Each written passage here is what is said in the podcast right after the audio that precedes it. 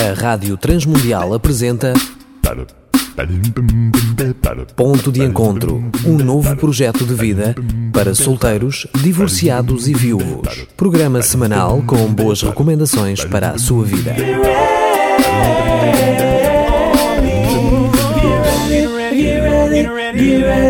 Olá, eu sou Danilo Gugeral e estamos a dar início a mais um ponto de encontro.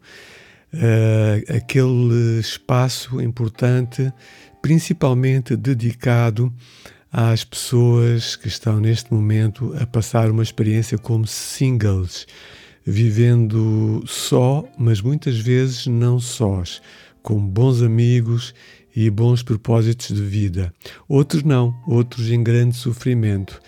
Uh, às vezes, estes últimos, em grande sofrimento, sofrem de uma influência uh, pouco positiva de pessoas à sua volta, porque essas pessoas mandam uma mensagem direta ou indiretamente, implícita ou até explícita, de que a pessoa que vive só parece estar condenada a não ser feliz. E isso não é verdade. Bom, hoje vamos falar de um tema eh, que não é abordado com muita liberdade eh, no nosso meio, mas às vezes, quando é abordado, penso eu que pode ser abordado de uma forma pai-criança, uma forma eh, com o dedo apontado, assim, tipo, eu vou ralhar contigo. E não é esse o nosso objetivo, querido amigo. Há um texto em Jó que diz: Fiz aliança, diz Jó, fiz uma aliança com os meus olhos. Jó era um homem, portanto, altamente vis visual, atraído pelo sexo oposto através dos seus olhos, né? Então, ele diz: Fiz aliança com os meus olhos, como pois os fixaria fixaria numa donzela, portanto, numa moça mais nova, uh, uma moça virgem, como os fixaria, a palavra-chave, uh, numa donzela. Uh, luxúria ou amor é o título, como eu disse, do nosso programa, do nosso ponto de encontro. Bom, luxúria Uh, amigos, Deus inclui este tópico na Sua palavra porque sabia que todos nós, todos nós enfrentaríamos alguma vez, alguma, em alguma fase da nossa vida, nem que seja, por exemplo, quando a sexualidade começou a ser despertada na pré-adolescência, no caso de alguns, na adolescência, no caso de outros, dependendo do ambiente uh, sexual onde viveu um, eh, portanto, Deus inclui este tópico na Sua palavra porque em algum momento nós iríamos enfrentar, eu diria, problemas. Um, a maioria dos homens e mulheres não sabe, não sabe bem o que a palavra de Deus diz sobre esse assunto. E a palavra de Deus, nós sabemos que é a luz uh, para o nosso caminho a longo prazo e hum, lâmpada, aliás, é ao contrário, é luz uh, para, o nosso, para o nosso passo, para a nossa decisão mais imediata e luz para o nosso caminho a longo prazo. O que é que a palavra de Deus diz sobre luxúria? Bom, hum, há quatro palavras hebraicas e três gregas que podem ser traduzidas como luxúria ou lascívia. Aqui, em jeito de daquelas piadas secas, não confundir com lixívia, porque a lixívia pode ser muito bem usada e muito útil e muito higiênica. Uh, estou a falar de lascívia, luxúria ou lascívia. Quatro palavras hebraicas, três gregas. Bom, vamos explorar duas dessas palavras neste nosso tempo com Deus e uns com os outros, no nosso ponto de encontro. A primeira delas é encontrada uh, no livro de Êxodo, o segundo livro uh, do Antigo Testamento, Êxodo capítulo 15. Moisés e o povo de Israel cantavam uh, elogiando, louvando uh, a majestade de Deus depois da sua libertação do Egito. Vocês lembram-se, né? Vários milagres e uma libertação assim uh, altamente celestial e divina. No, no versículo 9 de Êxodo 15, eles dizem, e eu cito: O inimigo dizia: perseguirei, alcançarei, repartirei os despojos uh, e deles se fartará o meu desejo. Os egípcios diziam isso em relação ao povo de Israel. Vamos atrás deles, vamos apanhá-los antes do mar, eles não vão conseguir passar o mar vermelho e vamos dar cabo deles e então vamos alimentar o nosso desejo arrancarei a minha espada e a minha mão os destruirá. Bom, um, uh, uh, desejo. A segunda palavra que vamos analisar é hedonismo.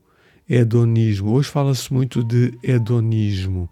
Esta palavra deriva do grego hedone, que significa prazer prazer, ter gosto, ter prazer. E foi traduzida assim em Tiago, capítulo 4, nos versículos 1 e 3, na versão Almeida Revista e atualizada. E eh, foi traduzida com prazer eh, nessa versão e na, e na versão da Almeida Revisada somente como deleites, deleites, que é outra forma de prazer. Bom, Uh, o que é que vemos então em cada passagem onde a palavra Edoné é usada, uh, seja traduzida com prazer ou deleite?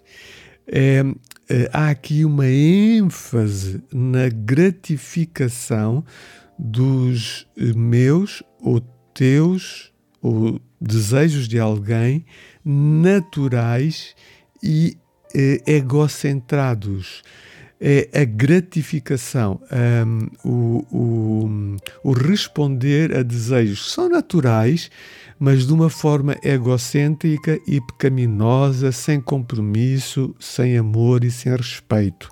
A palavra é doné e, um, e quando é usada como prazer e como uh, deleite, tá bem? Então, é bem possível que tu já tenhas visto esta palavra na literatura. Algumas pessoas, como eu disse há pouco, elas se autodefinem como hedonistas. Ah, eu sou hedonista. Eu vivo para ter prazer. Para mim, o que conta é eu estar numa boa, eu sentir prazer, eu quero lá saber do resto, não é? Quero lá saber das pessoas. Para mim, os outros não contam. As coisas não contam, desde que me deem prazer, mesmo que destruam algo do meu cérebro, do meu corpo, da minha saúde. Eu quero é ter prazer. Eu sou um hedonista. E eh, até é possível que tu conheças mesmo alguém assim, não é? Bom, queridos, Deus criou o sexo eh, para ser a parte física do relacionamento conjugal em que a unidade, a intimidade atingem a, a expressão maior. Uh, o sexo foi criado por Deus com este plano top e máximo, não é? Para nos ajudar no contexto da conjugalidade, de uma aliança de casamento, um, uh, eh, sentirmos a união e a unidade e a intimidade de uma maneira máxima.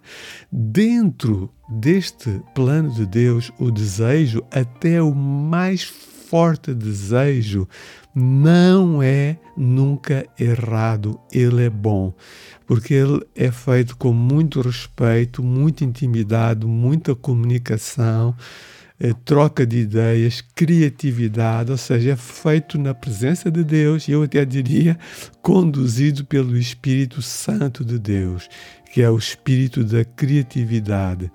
Bom, a palavra grega hoje estamos a falar em línguas assim um pouco estranhas, né? A palavra uh, grega um, epihomia ilustra isso.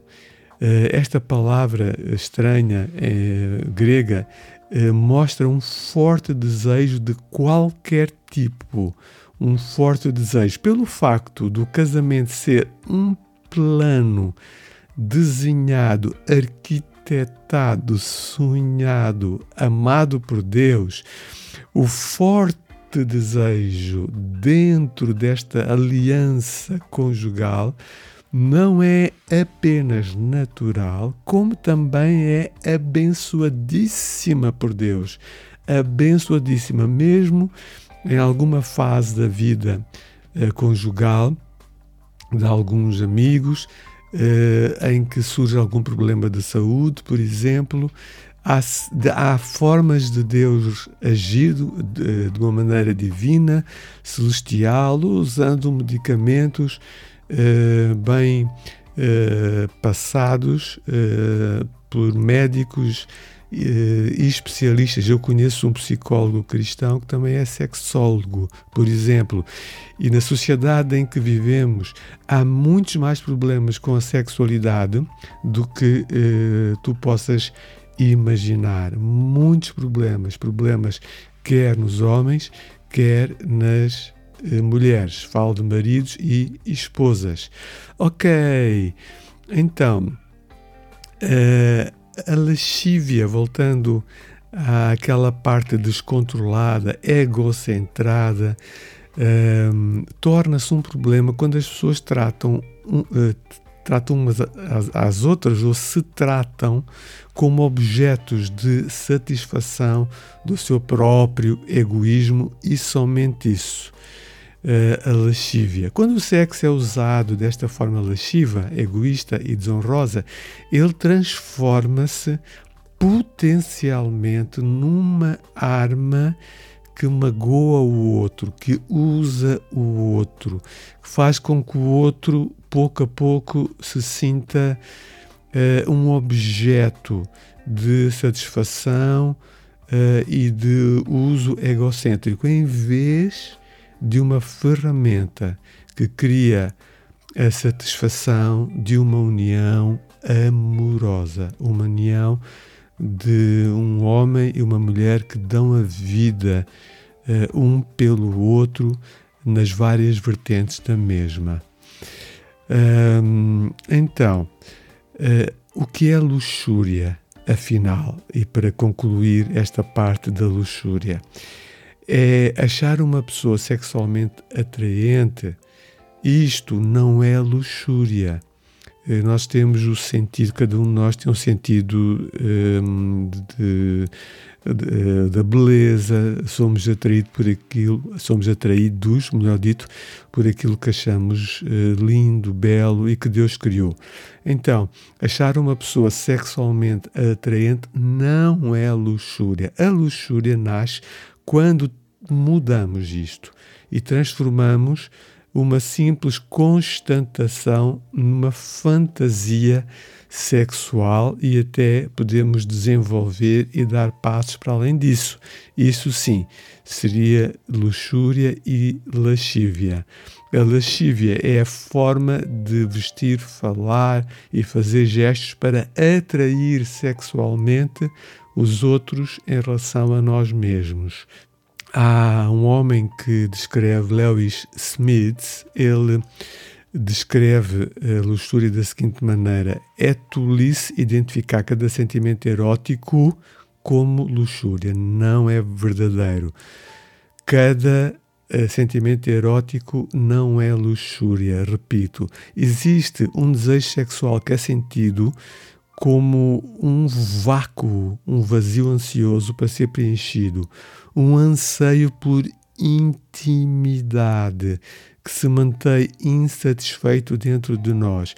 Identificar isso como lascívia é chamar de adultério todas as necessidades sexuais corriqueiras com os quais nós fomos brindados por Deus. Eros, o amor eros, o amor erótico, o desejo de satisfação pessoal, não deve ser confundido com luxúria, o desejo incontrolável pelo corpo de outra pessoa. Isso sim é incontrolável, é fantasioso e por aí, não é? Nem mesmo os sentimentos de atração por uma pessoa excitante são a fagulha da luxúria, mas sim a atração pode se tornar uma escravidão, uma obsessão. E muitas pessoas uh, podem se tornar viciados nisso, um, uh, eh, consumindo um, conteúdos uh, bastante um, perniciosos até para a sua saúde mental, perniciosos, violentos que eu nem os quero uh, citar aqui. Quando nos tornamos cativos do pensamento, presos, cativos, algemados ao pensamento, não somos livres de mudar o pensamento, aí sim começamos a falhar o alvo de Deus, percebem?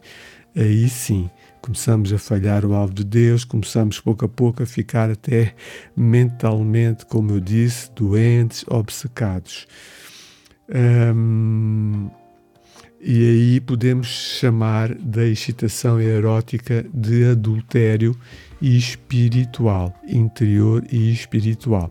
Bom, não é preciso, não é preciso haver culpa quando sentimos excitação ou tensão diante de uma pessoa sexualmente estimulante, mas precisamos, eh, principalmente nós homens, agora quer falar como homem para os homens, precisamos estar alertas quanto ao lugar um, onde essa excitação nos poderá levar, sendo nós singles ou sendo nós casados.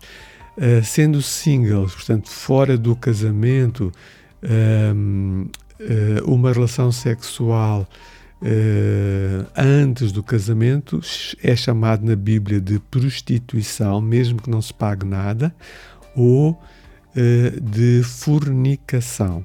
São nomes que Deus dá e podemos abrir uma concordância bíblica e perceber melhor e melhor as consequências no mundo espiritual uh, disto. Um, a sexualidade um, para alguém que é casado mas com uma pessoa que não seja o seu cônjuge é chamado de adultério. E eh, Jesus alertou-nos não só para, o, para a consumação do adultério físico e sexual completo, mas também para o adultério espiritual. E estes dois tipos de falhar o alvo um, podem trazer problemas à nossa vida interior, eh, emocional, eh, psicológica e espiritual, de certeza. Eh, quebra parte a nossa intimidade com o Eterno, com Deus, e até com a capacidade de um, um dia virmos amar alguém de uma maneira uh, unida e íntima. Há pessoas que já não conseguem até se tratarem e se desintoxicarem de alguns vícios, incluindo o vício da pornografia, pedofilia, sexo com animais e outros que eu há pouco não quis dizer. Bom, então estamos quase a terminar.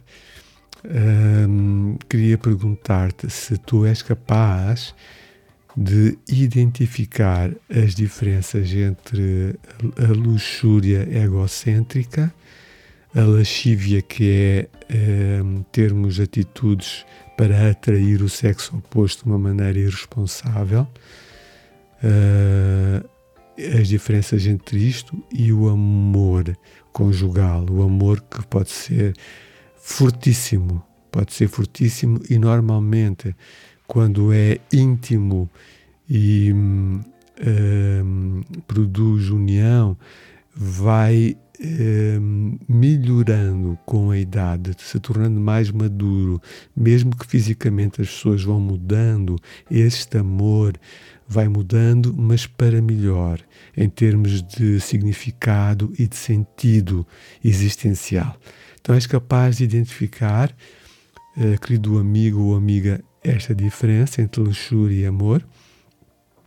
No caso de estares a lutar contra a luxúria, achas possível, queres assumir a, a responsabilidade uh, pelos teus próprios pensamentos, seja uh, tu és responsável pelo que queres fantasiar ou não, porque este é o primeiro passo para nós uh, reconhecermos que temos um problema. Uh, no caso disto ser completamente descontrolado e alimentado pela pornografia, que é um dos maiores vícios uh, neste momento. Basta ouvir bons programas na RTP3, por exemplo.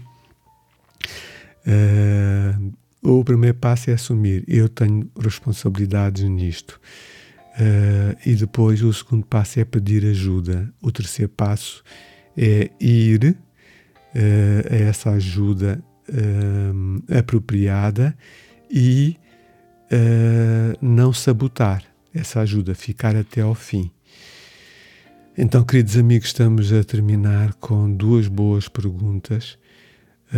lanço uma terceira gostarias de ler o Novo Testamento, que é a parte da Bíblia, a segunda parte da Bíblia, que fala da nossa nova e eterna aliança no sangue de Jesus Cristo uh, e no poder que o Espírito Santo tem para nos ajudar nesta luta que muitos de nós passamos silenciosamente sentindo vergonha, solidão, não tendo confiança para abrir com ninguém, principalmente se pertencemos a uma igreja, né? Tu gostarias de memorizar algumas passagens bíblicas. A Bíblia é a espada, o Novo Testamento é a espada do Espírito Santo, é a nossa arma de guerra contra estas situações e todas as outras uh, que são doentias na nossa vida. Uh, queres decorar, ler, memorizar uh, essas passagens que te vão ajudar como arma. Então, querido amigo, estamos a terminar. Foi muito, muito bom poder partilhar este tema um pouco tabu. Quero-te dizer que há muita liderança dentro das igrejas. Aliás, basta ouvirmos os julgamentos que estão a acontecer uh, em vários tipos de igrejas, não é? Uh, é algo muito sério, por isso temos que nos ligar muito mais a Deus do que a lideranças doentes e perniciosas. Um grande abraço meu e da Vani, minha esposa, e do Levi também, que vai te deixar os meus contactos. Em breve iremos fazer, mais para o final do ano, um evento uh, para singles. Até à próxima semana. Contacte Danilo Gugeral através do 967 986 360. Poderá fazê-lo também através do Facebook. Estamos a terminar por hoje, mas não perca o próximo programa apresentamos Ponto de Encontro, um novo projeto de vida para solteiros, divorciados e viúvos. Um programa semanal com boas recomendações para a sua vida, uma produção da Rádio Transmundial de Portugal. RTM. Conhece todos os nossos programas em rtmportugal.org. Uma produção da Rádio Transmundial de Portugal.